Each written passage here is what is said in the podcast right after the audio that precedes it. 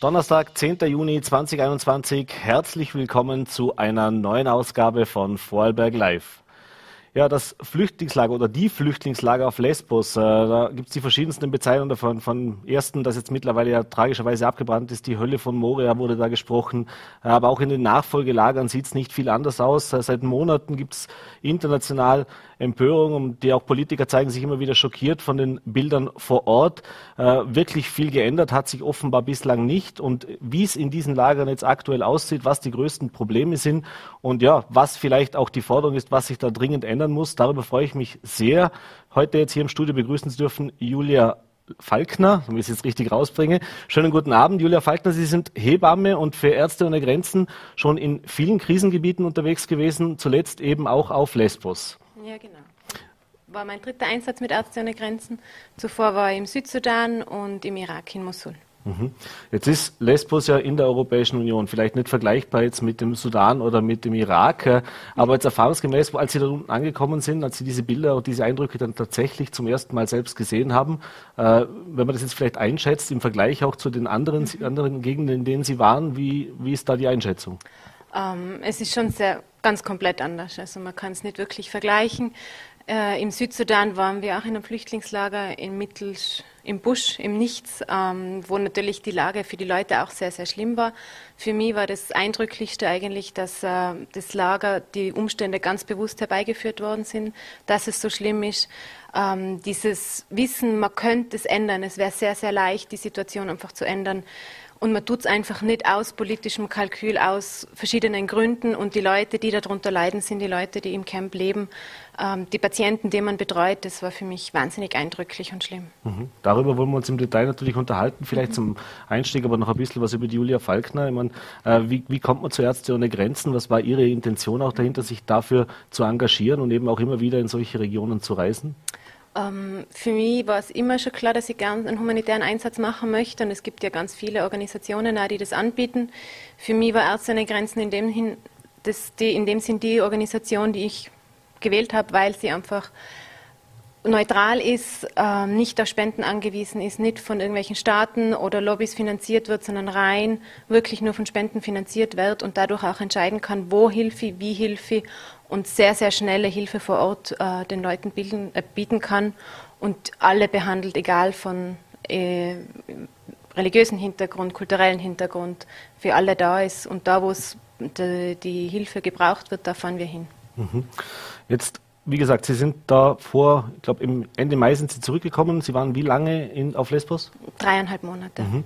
Als Sie jetzt dort in, auf Lesbos angekommen sind, wie gesagt, man fliegt von der EU in einer, in einer Urlaubsregion eigentlich. Das heißt, da, äh, wie hoch war tatsächlich der Schock? Man hat viele Bilder gesehen, aber es ist natürlich sehr schwierig, aus dem Inneren von solchen Lagern zu berichten, denn die Presse hat keinen Zutritt, äh, teilweise hat auch das Rote Kreuz nur bedingt Zutritt mhm. dazu, NGOs auch nur bedingt Zutritt zu diesen Lagern. Das heißt, es kursieren solche Bilder, es kursieren diese Meldungen, aber wirklich, wenn man vor Ort ist, das, war das nochmal noch mal ein Schock oder war man ein bisschen vorbereitet darauf?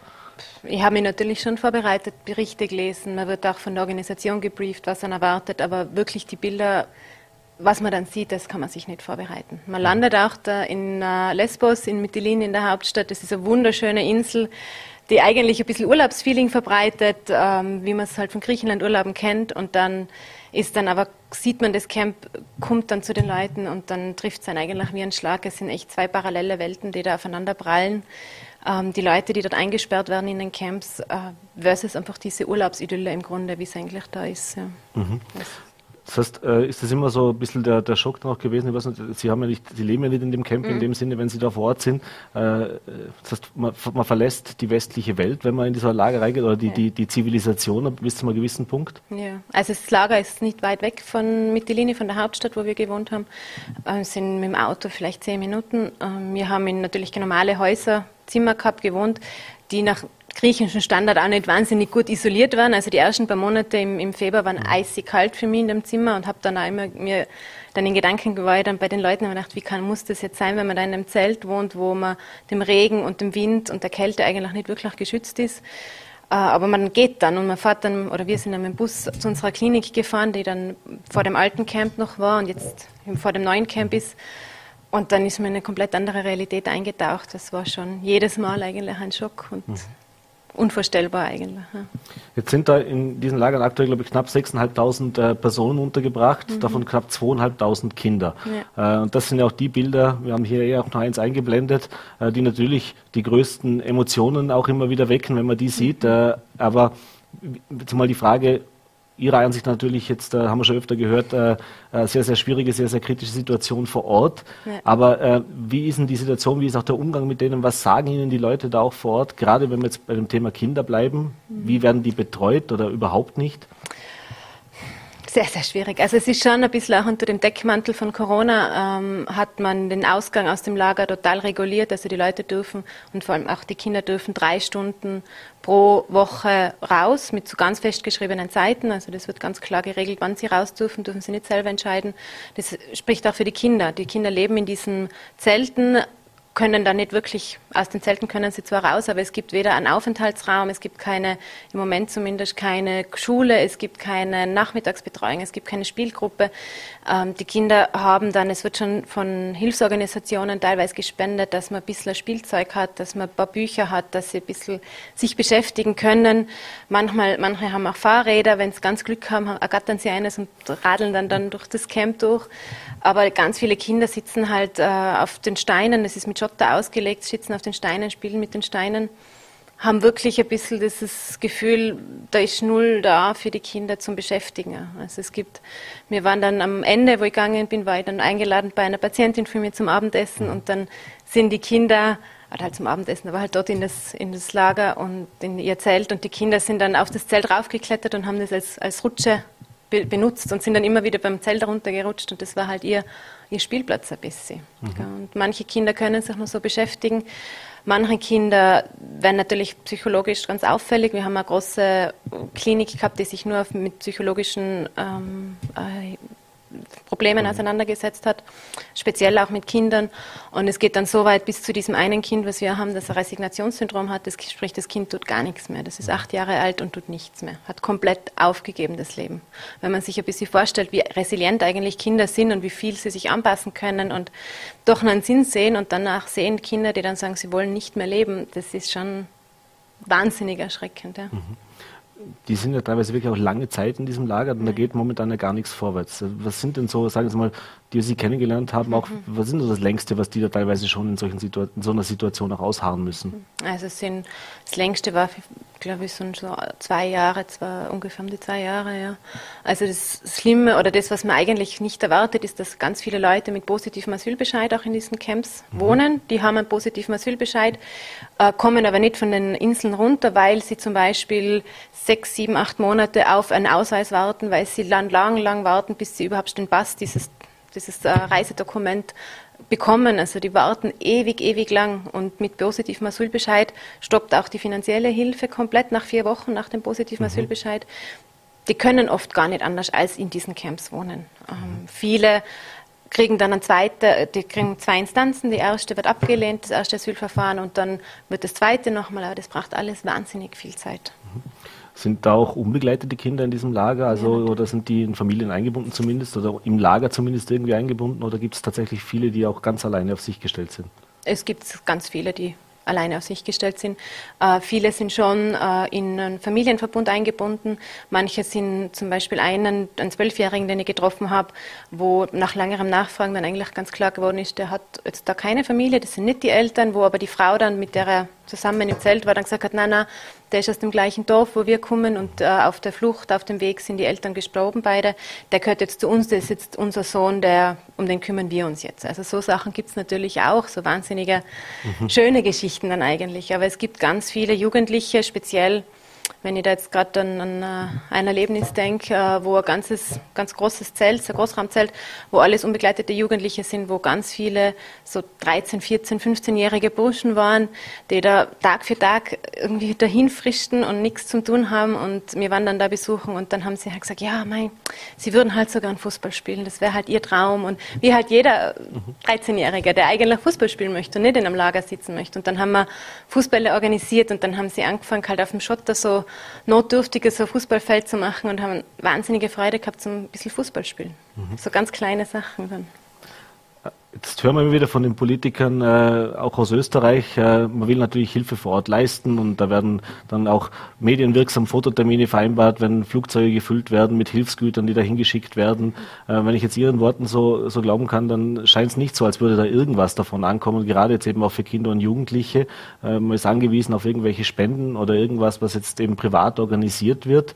Äh, ist es, liegt es daran, Ihrer Meinung nach, Sie haben es ja auch vor Ort erlebt, dass dass das, war, dass das zwar ankommt, aber nicht in die Verteilung geht oder dass eben viel, viel Schein gemacht wird um medienwirksame Fototermine, aber eben in Wirklichkeit halt einfach nichts ankommt.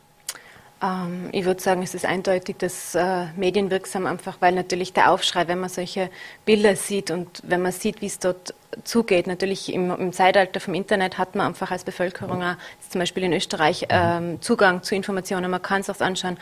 Äh, es kann dann, man kann dann immer sagen, das habe ich nicht gewusst, was da passiert ist. Also das ist ganz klar. Und dann, wenn die Regierung sagt, wir nehmen aber sicher niemanden auf, dann ist natürlich ein bisschen der Erklärungsbedarf, dass man was tun muss, groß. Und unsere Antwort in Österreich ist einfach die Hilfe vor Ort, äh, wo ich ganz klar sagen kann, die Hilfe vor Ort in einem Lager wie Mavrovuni das ist keine Hilfe. Also wir haben da in Österreich haben wir ja Zelte runtergeschickt. Mhm.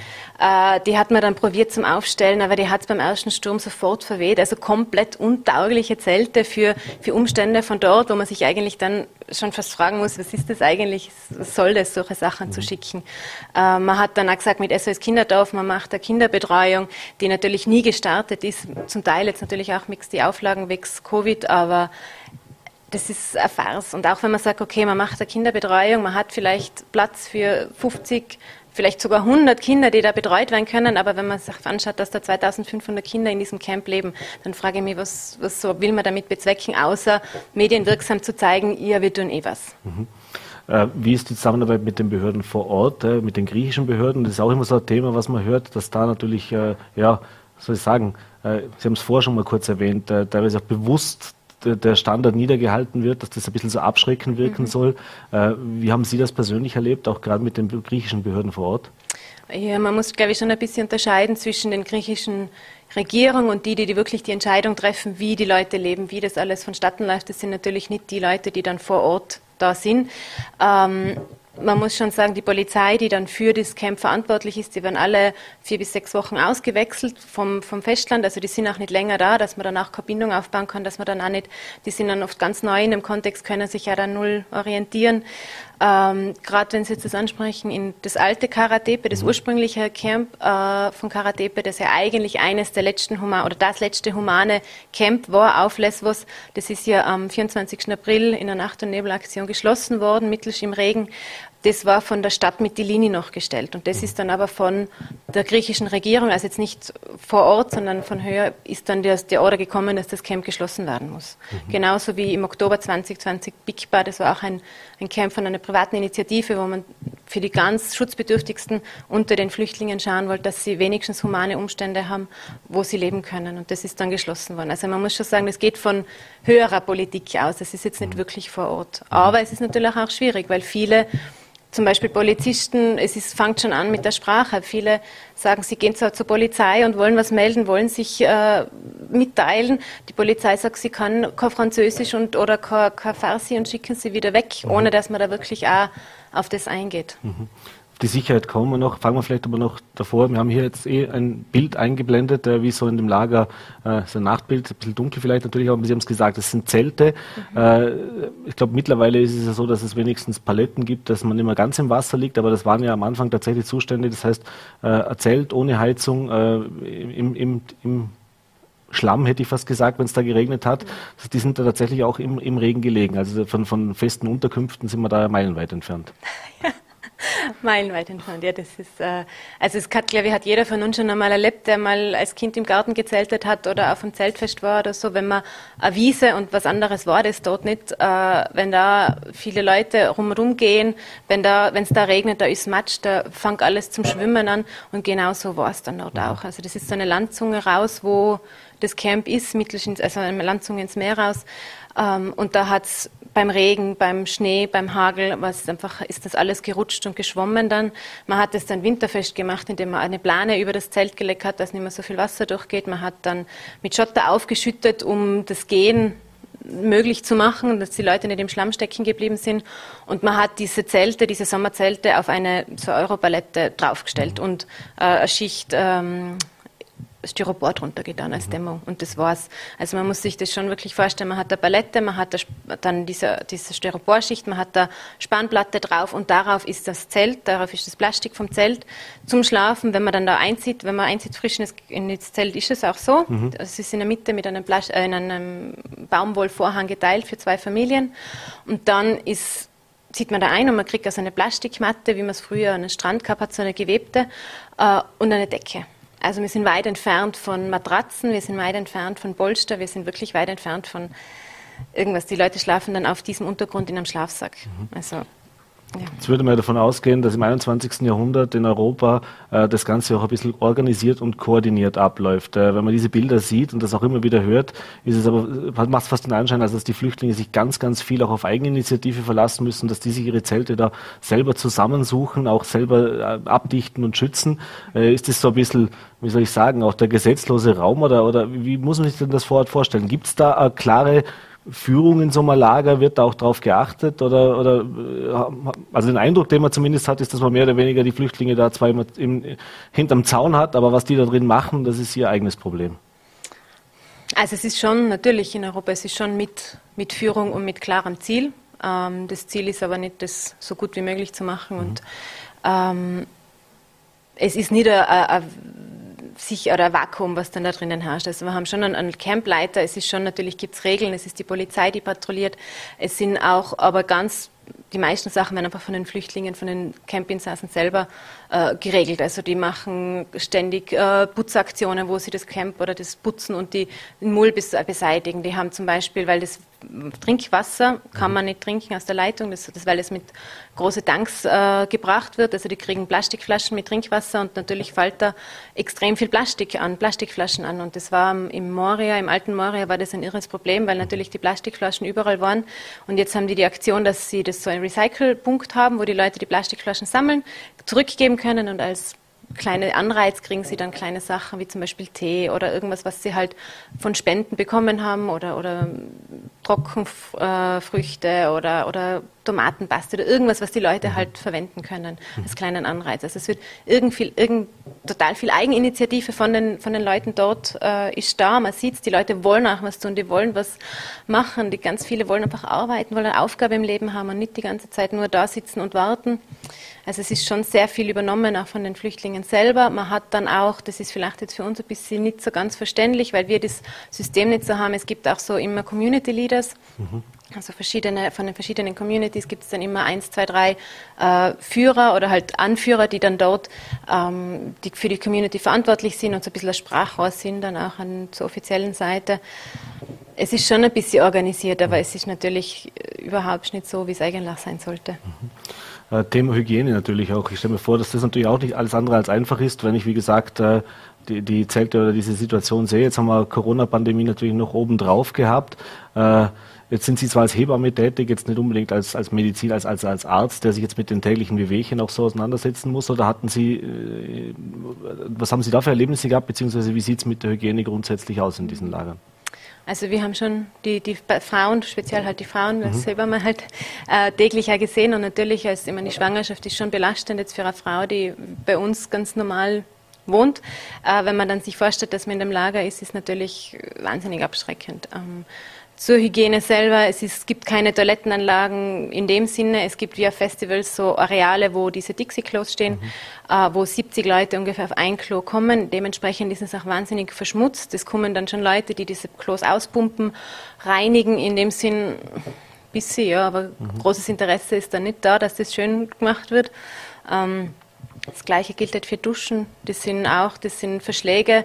Äh, ab Jänner, ab Ende Jänner hat es erst Warmwasserduschen gegeben. Davor mhm. hat es nicht einmal Warmwasser gegeben. Ähm, da ist mit Hygiene nicht viel her. Und wenn ich mir jetzt halt gerade mit meinen Patientinnen, was ich halt jeden, jeden Tag auch gehört habe, war schwangere Frauen, äh, Frauen, die frisch entbunden haben, die zwei Tage, zum Beispiel nach dem Kaiserschnitt, zwei Tage nach dem Kaiserschnitt aus dem Krankenhaus entlassen wurden oder gegangen wurden, in das Camp zurück ohne Schmerzmittel, wo man jetzt mit Wundheilung, mit Wochenfluss ganz viele Probleme eigentlich hat. Wenn man da keine Hygiene hat, kommt es natürlich zu Infektionen, mhm. kommt es zu Problemen. Also das haben wir tagtäglich eigentlich beobachtet, ja. Wie, wenn Sie gerade sagen, in die Krankenhäuser natürlich zur Entbindung wurden auch die lokalen Krankenhäuser oder wenn es schwere Verletzungen gibt oder Krankheiten gibt, dann sind die natürlich da. Äh, wie, wie funktioniert die Zusammenarbeit? Sie haben es jetzt eh schon ein bisschen angekündigt, also wirklich viel Interesse scheint da ja nicht zu herrschen, dass man, oder sagen wir so, wenn die Flüchtlinge dann ins Krankenhaus kommen, möglichst schnell behandeln und möglichst schnell wieder raus. Vermutlich eher auch eine Geldfrage, aber äh, ja, ist das ein Thema? Ist ein großes Thema, ja. Ich meine, man muss sich ja vorstellen, es gibt in Mittellinie ein Krankenhaus, also nicht es ist, sehr, es ist jetzt kein, keine große Insel in dem Sinne. Ähm, es gibt ein Krankenhaus, aber dieses Krankenhaus ist natürlich mit seiner Kapazität ausgelegt äh, für, für Mytilini, für Lesbos und nicht für so viel mehr eigentlich Patienten, die man dann hat. Äh, die Geburtenstation ist auf das nicht ausgelegt. Es sind nicht genug Hebammen da. Ist, darunter leidet natürlich auch die Betreuung auf alle Fälle. Es werden ganz viele Frauen, wird einfach ein Kaiserschnitt gemacht, weil man natürlich auch keine Zeit hat zum mhm. lang da bei einer Frau betreuen. Ähm, man hat nicht genug Betten, um, um die Frauen da wirklich tagelang dann auf der Station auch zu pflegen oder zu, zu haben. Ähm, es ist ganz schwierig zu sagen, ob das jetzt wirklich der Wille ist, wieso, wieso die Betreuung so ist oder nicht. Ich denke, diese, die, die Leute dort und die Infrastruktur dort ist einfach heillos überfordert. Sie können im Moment viel auch nicht anders machen. Ähm, die Versorgung selber ist auch auf der, auf der Insel jetzt nicht die beste. Es gibt ganz viele Sachen, die sie auf der Insel nicht behandeln können, mhm. die man dann auch als Grieche, wo man transferiert wird aufs, äh, nach Thessaloniki oder nach Athen. Also es gibt da schon viele Sachen, die einfach auch nicht möglich sind auf, dem, auf, auf der Insel. Also ich würde sagen, es scheitert mehr ein bisschen an der Infrastruktur, als wie jetzt am Willen selber vom medizinischen Personal. Mhm. Äh, ein Thema, das wir auch immer wieder hören, ist das Thema Sicherheit, gerade für Frauen auch. Äh, es gibt ja immer wieder Berichte, dass es da auch Vorfälle gibt. Äh, mhm. Logischerweise viele Menschen auf einem Haufen, natürlich auch viele äh, Männer, Spannungssituationen, äh, teilweise auch Frauen, die alleine unterwegs sind, dass es da zu Übergriffen kommt, dass es da eben auch ja, äh, alles andere als lustig ist, als Frau da alleine da nachts natürlich auch in diesem Lager sich aufzuhalten. Sie haben es gesagt, die Polizei patrouilliert durch das Lager. Mhm. Aber wie sieht es denn mit der Sicherheit für die, für die, gerade für die Frauen, wenn wir bei dem Thema bleiben, in, in diesem Lager tatsächlich aus? Ja, ganz schlimm. Also es sind ähm, Zustände, die einfach, man muss sich vorstellen, die Leute, natürlich, wenn man 6.500 Leute da einsperrt und zumacht und im Grunde doch irgendwie sich selber überlasst, gerade in der Nacht, die Polizei patrouilliert schon, aber natürlich nicht in dem Ausmaß, das eigentlich sein sollte. Äh, die Wege zu den Toiletten, die Wege zu den äh, Duschen und die Toiletten selber, die sind einfach nicht gut beleuchtet. Es ist sehr dunkel. Frauen trauen sich dann oft nicht raus äh, in der Nacht, was resultiert, dass sie zum Teil einfach in Plastikflaschen bieseln müssen, in einem in, ein, in, einer Umgebung, wo sie null Privatsphäre haben, mhm. entweder mit der eigenen Familie oder wenn sie in die Großraumzelte sind, mit acht, also zu acht in einem Zimmer sind, wo sieben andere Frauen dann noch drin sind und die halt dann da in Plastikflaschen bieseln oder die dann überhaupt aufhören zu trinken am Nachmittag, weil sie sagen, ich mag auch in der Nacht sicher nicht aufs Klo gehen. Ähm, es ist brutal. Es ist, man muss sich auch vorstellen, diese die Bevölkerung, die da drinnen wohnt in dem Camp, das sind alles Leute, die haben entweder im, im, Heimatland oder auf der Flucht oder dann eben auch in dem Camp Gewalt erfahren. Die haben ihre Geschichten mit, die haben alle so einen Rucksack an Problemen mit und sind dann eingesperrt und dieses System, in dem sie leben, das ist dazu ausgelegt, dass sie zermürben, dass sie wirklich dran zerbrechen. Und das sind wirklich Patienten von mir, die ja gesagt haben, ich spüre, wie innerlich zerbricht die Person, die ich war, wie ich mich identifiziert habe zu Hause. Äh, ich war Krankenschwester, ich habe da gearbeitet, ich war das ist die, die Person gibt es nicht mehr. Jetzt bin ich komplett äh, nur mehr die Nummer, diese mhm. Registrationsnummer, was man kriegt. Äh, ich stehe den ganzen Tag, für alles muss ich anstehen, für Kleidung, für äh, Essen, für Wasser, für alles muss ich mir in, Schlange, in die Schlange stehen und warten und hoffen, dass ich doch irgendwas kriege. Ich selber so bin gar nicht mehr da. Und wenn man dieses dann sieht, wie die Leute da zermürben und wie dann der Frust ist, wie die Spannungen sind, dass doch immer wieder auch zu Unruhen kommt, dass es zu, zu Reibereien kommt, zu, zu Streits kommt zwischen verschiedenen Familien oder auch Gruppierungen oder Communities, dann ist das natürlich eine wahnsinnige Umgebung. Und dann jeder bringt so ein bisschen seinen Rucksack mit und dass das natürlich für die Sicherheit von einem Camp ganz schlecht ist, ist, ist auch selbstverständlich eigentlich. Mhm. Sie haben schon gesagt, Sie haben natürlich viel auch mit den Bewohnern gesprochen, viel ins Gespräch gekommen die werden Ihnen auch Ihre Geschichten teilweise erzählt haben. Äh, äh, sind die teilweise auch schon lange in diesem Lager. Die sind ja alle mit einer Erwartungshaltung in ihrem Land gestartet, mhm. sind jetzt in diesem Lager. Äh, offiziell wird es nie, niemand sagen, aber Ziel soll es ja offensichtlich sein, dass man eben nicht mehr noch hereinbekommt nach Europa. Das war zumindest immer das, was man gesagt hat. Wenn man jetzt die alle das ist immer die Argumentation. Wenn ich sage, ich löse, ich löse diese Lager auf und hole sie nach Festlandeuropa, dann ist das so die, das, der Freifahrtschein, dass sich immer mehr auf den Weg machen. Und das will man ja offensichtlich verhindern. Äh, jetzt, wenn, wenn Sie mit diesen Personen, die teilweise auch schon lange im Lager waren, gesprochen haben, was haben denn die für Perspektive für sich selbst? Was, was, was erzählen die Ihnen? Also sprich, was erwarten die sich vom Leben sozusagen jetzt noch? Hm. Kann man eigentlich ganz gut dann sehen, die Stufen, Abstufungen, dann wie lange sie schon im Camp sind. Manche, und auch, kommt dann natürlich auf die Persönlichkeit an, manche geben komplett auf, manche sehen gar keine Zukunft mehr. Man muss sich schon vorstellen, die haben natürlich zu Hause, dass die überhaupt aufbrechen, äh, ist ein Krisengebiet, ist ein, ist ein Kriegsgebiet oder, oder ist es eine persönliche Verfolgung? Es gibt ganz viele verschiedene Gründe, aber keiner von diesen Leuten ist aufgebrochen, weil er das Gefühl gehabt hat, ich gehe jetzt einmal. Also das gibt wirklich sind große, große Probleme von denen, die dann auch fliehen.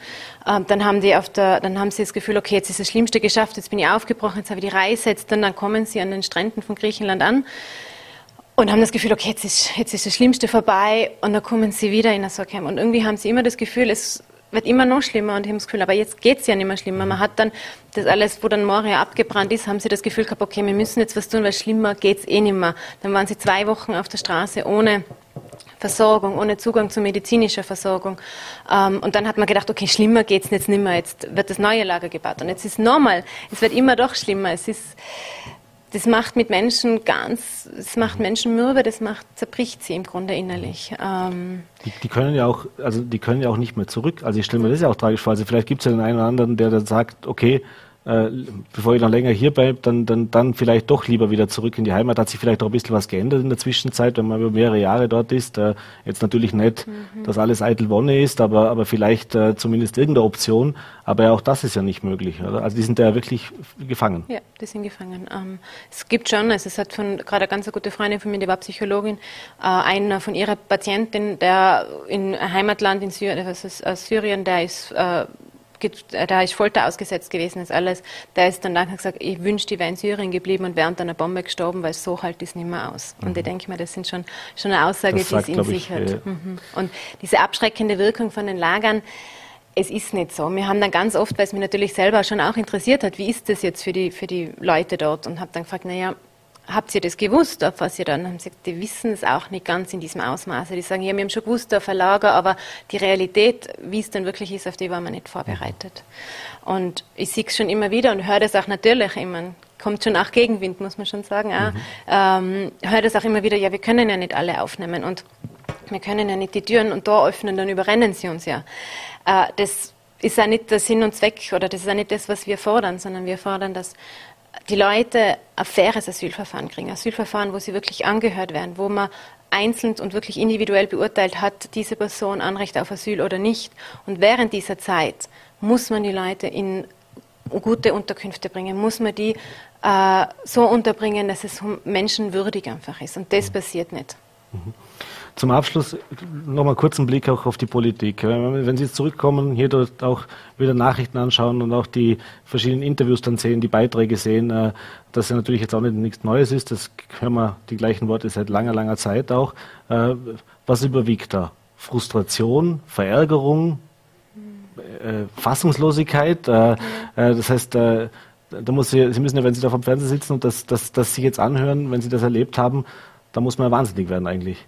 Schon, ja. Schon, also es ist, macht dann schon sehr, sehr frustriert, vor allem wenn, dann, wenn man Politiker sieht, die dann äh, ihre Floskeln vor sich hin sagen, sagen nie wieder keine Morias mehr oder wir setzen für Hilfe vor Ort. Das macht einen wahnsinnig wütend und man würde sich dann einfach wünschen, dass diese Leute sich einfach vielleicht eine Woche in diesem Camp wohnen und dann vielleicht nochmal revidieren, was sie sagen. Ähm, ich sehe natürlich aber auch das Positive. Ich meine, es gibt äh, zum Beispiel in Innsbruck gibt's, haben ganz lange Leute auf dem Landhausplatz ge äh, gezeltet, sogar im Winter, um aufmerksam zu machen. Ich sehe es ja in der Bevölkerung, ich sehe es ja mit den Leuten, denen ich rede, dass ganz viele das auch sehen und auch eine Veränderung sich wünschen. Es gibt ja ganz viele Leute, die, oder auch Gemeinden, ganze Gemeinden, die sagen, wir haben Platz, wir hätten Platz, wir möchten bitte, dass wer kommt.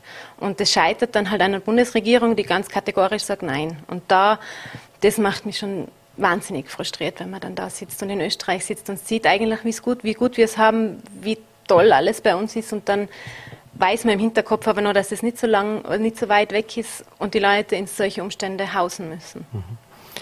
Sie haben ja bei Ärzte ohne Grenzen natürlich nicht nur mit österreichischen Kollegen zu tun, sondern im Prinzip weltweit. Äh, das sind ja internationale Teams, die da auch unterwegs sind.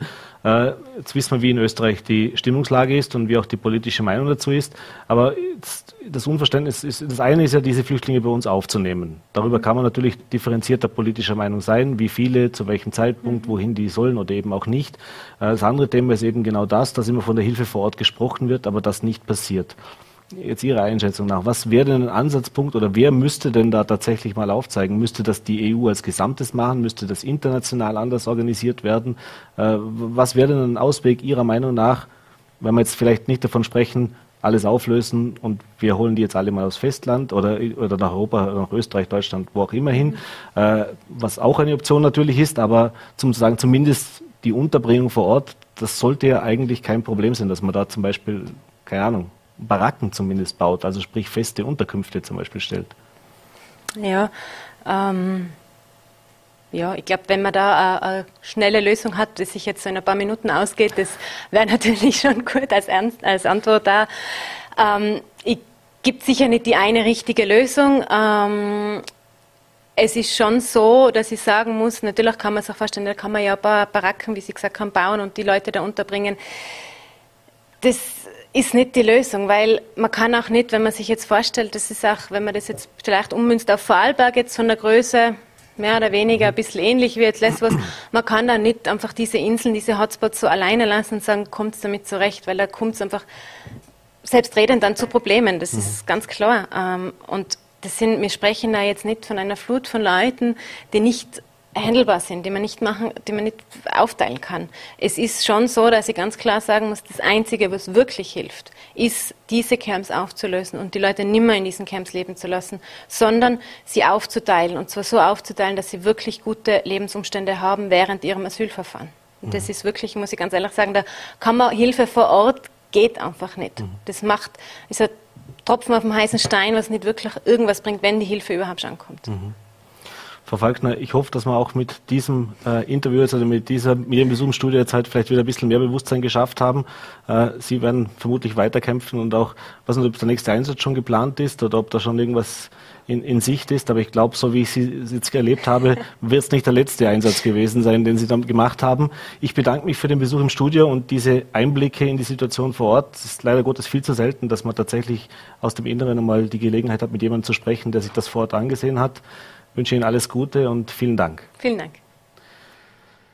Ja, meine Damen und Herren, und wir machen jetzt weiter mit einem ganz anderen Thema. Der Übergang ist jetzt vielleicht ein bisschen schwierig, denn wir kommen von einem sehr, sehr äh, tragischen Thema zu einem ja, Unterhaltungsthema, möchte ich es fast meinen. Äh, und zwar, viele Vorarlbergerinnen und Vorarlberger werden es ja erlebt haben in den letzten Wochen. Auch in diesem Jahr finden seit äh, Anfang des Jahres wieder Dreharbeiten statt in verschiedenen Locations im Ländle, darunter äh, und Bregenz etc. Da geht es darum, dass wieder zwei Folgen der Toten vom Bodensee in Vorarlberg gedreht werden. Äh, mittlerweile schon die Folgen 14 und 15, die, hier dieses Jahr stattfinden. Also es ist ja fast schon äh, eine Routine geworden und wirklich ein, ein, fester Bestandteil auch des Frühjahrs in Vorarlberg.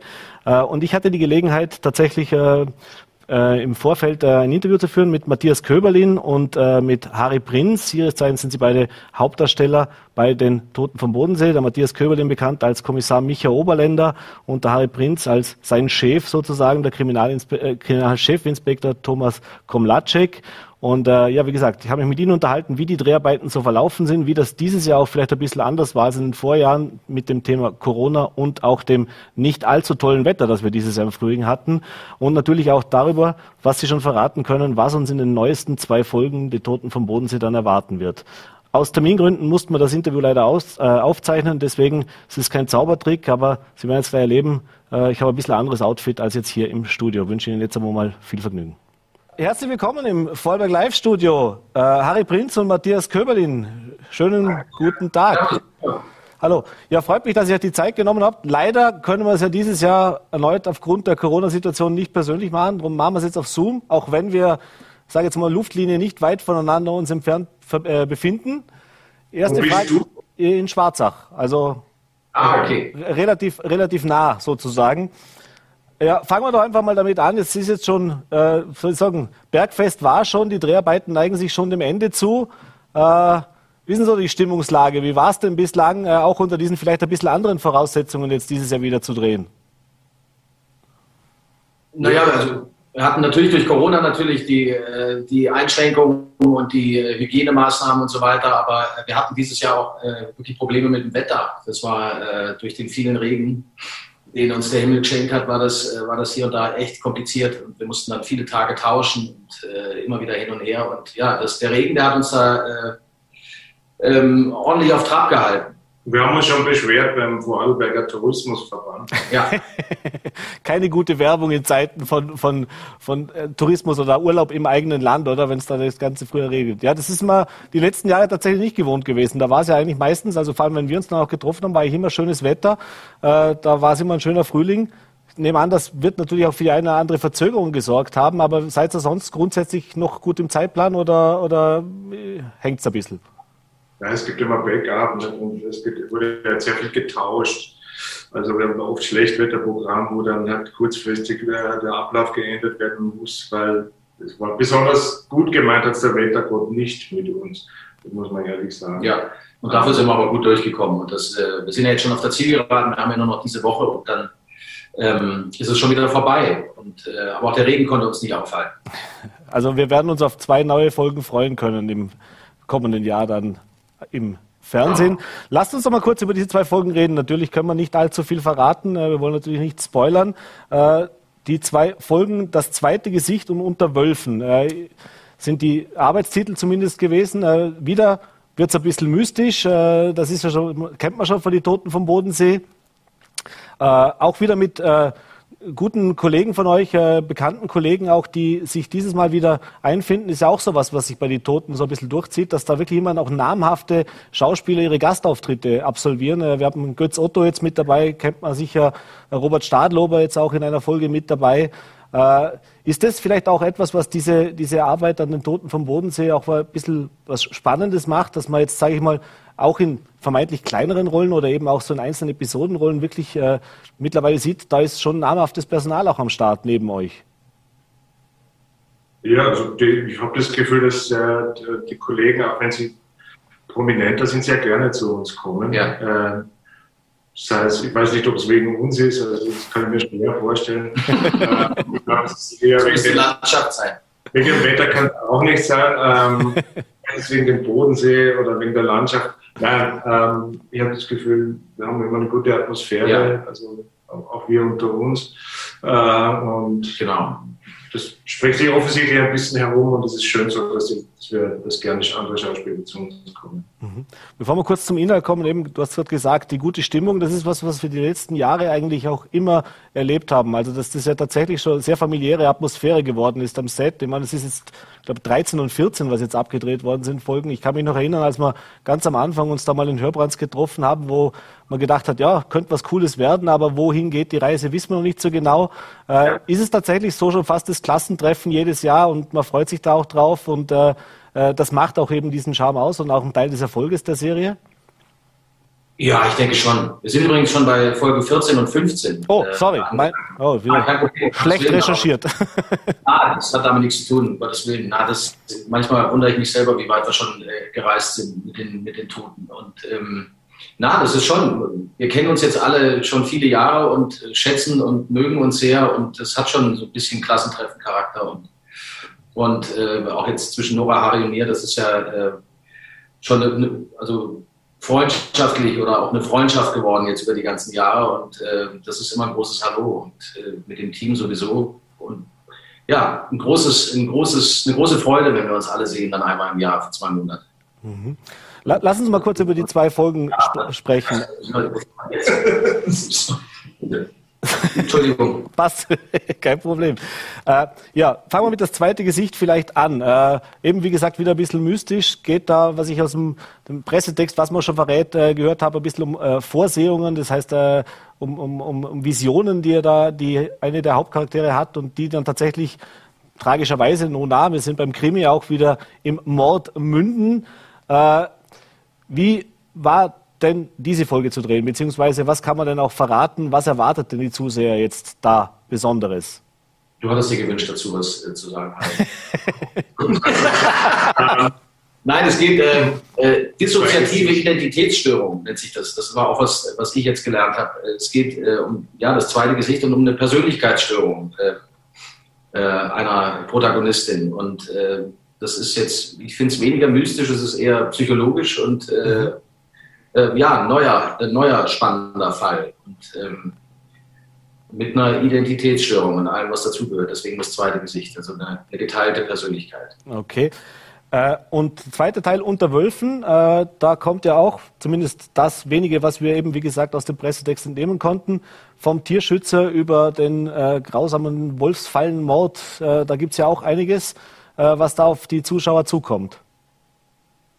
Das hat ja auch eine Historie, weil es gab früher wirklich viele Wölfe hier in der Gegend und es gab auch äh, Wolfsfallen, mit denen man versucht hat, diese Wölfe, die meistens aber klüger waren als der Mensch, und das schon gewittert haben, äh, da nicht hineingefallen sind.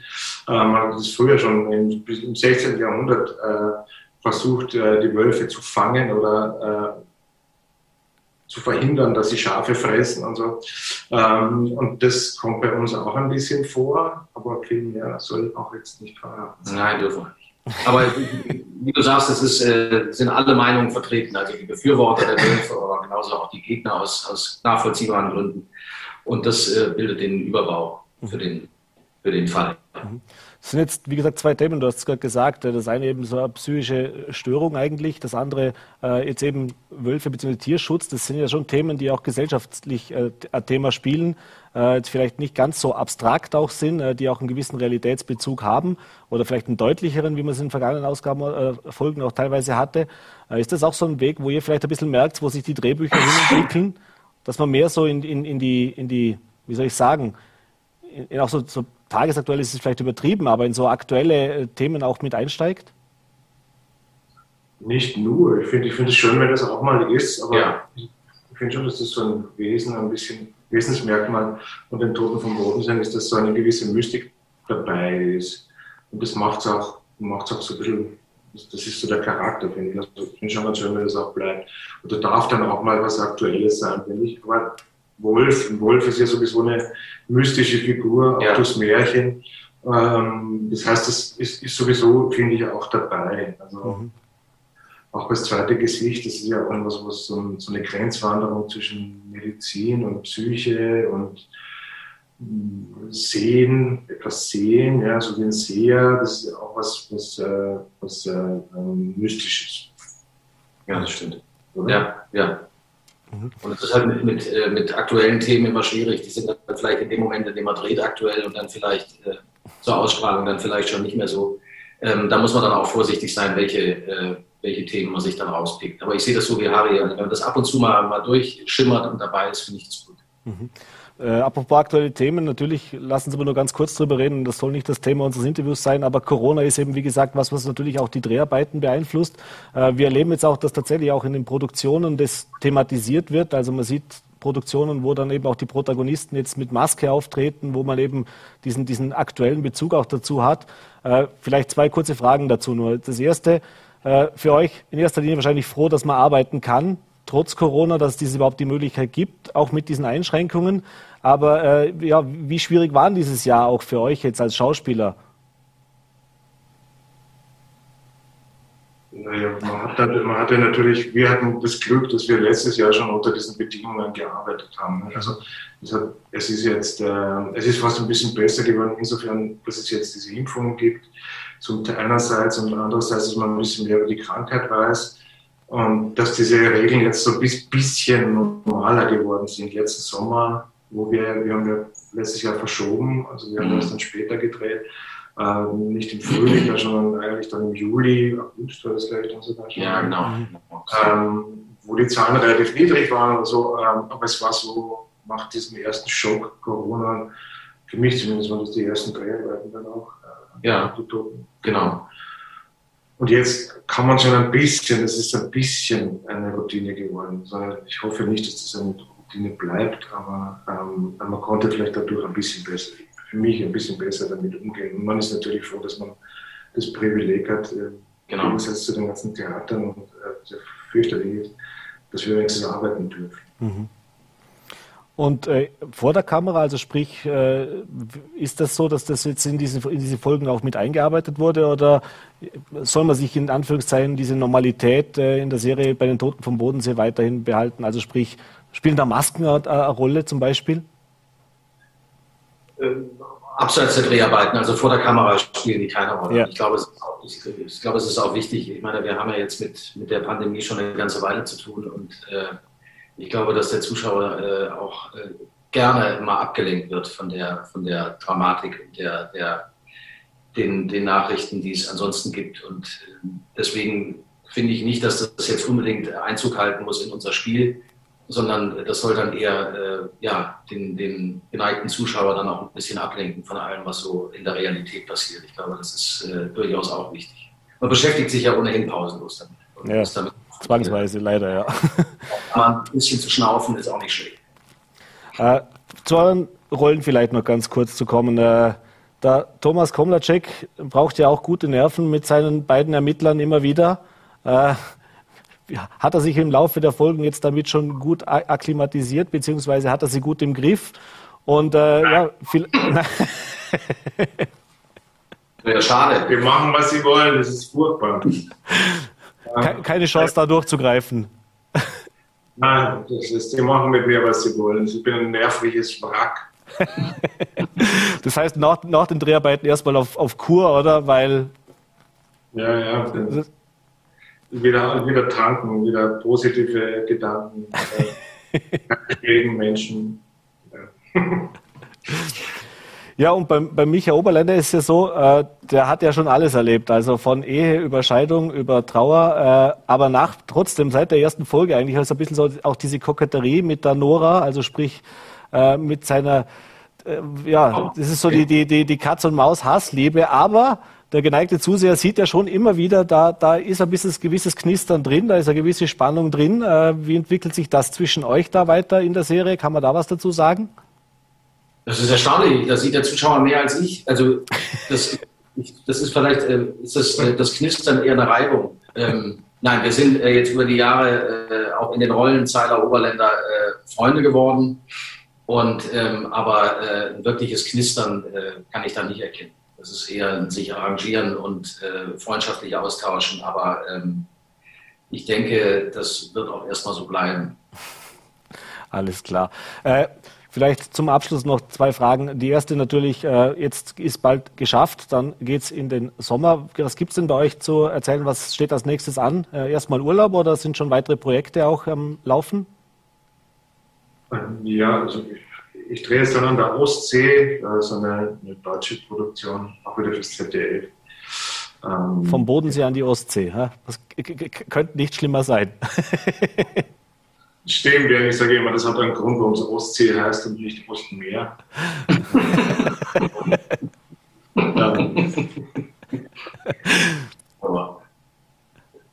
okay, also, das heißt, das geht direkt danach weiter oder bist du schon parallel da involviert?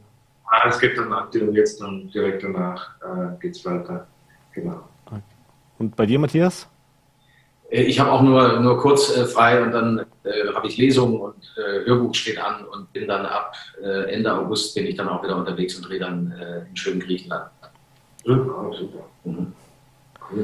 Cool. Das weiß ich noch nicht genau. Das steht noch. Ich weiß nur Griechenland. Wenn die Kykladen sein, denke ich, irgendwie. Klingt zumindest nicht so, als müsste man jetzt da schlechte Laune bekommen deswegen. Also sind Nein, also natürlich nirgends so schön wie hier, wie hier am Bodensee, aber. Nein, anders. Aber ja. anders. Äh, Letzte Frage noch kurz. Jetzt, wie gesagt, das Wetter war nicht so berauschend dieses Mal. Äh, in dem Drehplan war auch eng.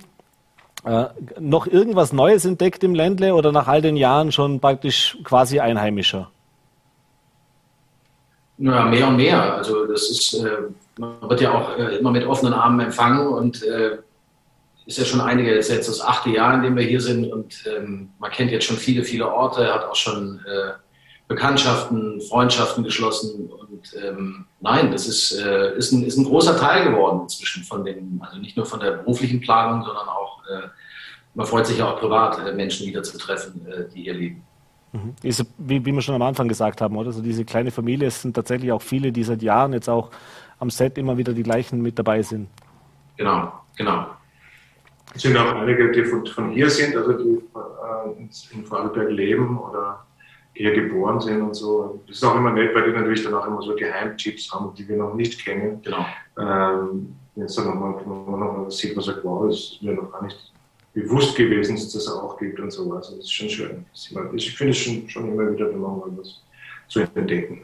Genau. Das heißt, wir freuen uns schon auf 2022, dann auf die nächsten Dreharbeiten hoffentlich, wenn es dann im Frühjahr dann tatsächlich ja. hoffentlich auch äh, unter normalen Bedingungen losgeht. Matthias, noch ganz kurze, wirklich allerletzte abschließende Frage. Ich habe mich ja heute ja. extra in Schale geworfen, habe mir heute extra die ah. Matthias Oberlin, äh, äh, Micha Oberländer, Entschuldigung, Micha Oberländer Gedächtnisjacke angezogen. Äh, dabei ist mir jetzt ein bisschen was aufgefallen. Und zwar, deinen ersten Fernsehauftritt hattest du damals im Tatort äh, mit Götz-George im Schimanski, wenn ich das richtig recherchiert habe. Also das war einer der ersten, also ganz zu Anfang, genau. genau. Und wenn wir uns zurückerinnern, Schimanski war ja für eines vor allem bekannt, nämlich für genau so eine NATO beziehungsweise so eine, so eine Jacke, die nicht genau identisch ist, äh, aber doch. Äh, der Micha Oberländer, ich habe nochmal nachgesehen, die ersten Interviews, da war sie noch schwarz, jetzt ist sie eben schon ein paar äh, Folgen lang eben auch dieses, ja. dieses, dieses Grün, äh, die neue Farbe bekommen. Ist das was, ich meine, klar, das gehört zum Micha Oberländer dazu, ist auch ganz klar zu dieser Rolle, aber äh, wie viel Schimanski steckt denn im Micha Oberländer? Ach, das ist, äh, ich würde sagen, gar nichts. Also Schimanski ist so eine, so eine äh, Marke und so ein, so ein Klassiker und so ein Kult. Also da sollte man äh, das nur an der Jacke festzumachen, das wäre, äh, das wäre viel zu kurz gegriffen. Deswegen, ähm, das gehört auch zu Oberländer. Das ist äh, seine Uniform in dem Sinne, aber ich würde da so einen Querverweis äh, zu dem wunderbaren Schimanski und zu dem tollen Götz-George. Also die Fußstapfen sind verdammt groß. Deswegen, ich würde das gerne so als solche stehen lassen und das mhm. ist die, die, die Oberländerjacke. Alles klar, dann werden wir die Oberländerjacke tatsächlich, vielleicht ist sie ja auch mal so berühmt oder wird hoffentlich auch so nachhaltig dann bleiben. Ja, davon, davon sind wir, also davon gehen wir aus und sind überzeugt, nicht nur, weil es im schönen Bodensee spielt, sondern weil wir es uns natürlich auch gerne immer wieder ansehen und schon gespannt sind auf die neuen Folgen. Äh, Harry und Matthias, ich bedanke mich sehr herzlich, dass ihr euch die Zeit genommen habt, da zwischen, zwischen dem Dreh, dass wir das jetzt trotzdem noch so hinbekommen haben. Ich wünsche euch alles Liebe, alles Gute, gesund bleiben und hoffentlich dann im nächsten Jahr wieder in Persona, also sprich, dass wir uns dann auch persönlich mal wieder sehen genau, können. Genau. Schön. Und die Jacke steht dir super übrigens, bitte. Also das ist echt gut. Ja, nicht so gut wie dir, aber ich, tue mein ah. Möglichstes. Alles klar. Macht es gut, vielen Dank und liebe Danke Grüße. Dir. Danke, ciao. ciao. ciao. Ja, und wie schon gesagt, äh, ich habe mich nicht schnell jetzt in der Eile umgezogen. Aus Termingründen mussten wir dieses Interview im Vorfeld aufzeichnen. Meine Damen und Herren, das war's mit der heutigen Ausgabe von Vorarlberg Live. Ich hoffe, es hat Ihnen gefallen. Äh, gerne morgen wieder 17 Uhr an derselben Stelle auf Voller.t, VNRT und Ländle TV. Ich bedanke mich fürs Dabeisein, wünsche Ihnen einen schönen Abend und gesund bleiben.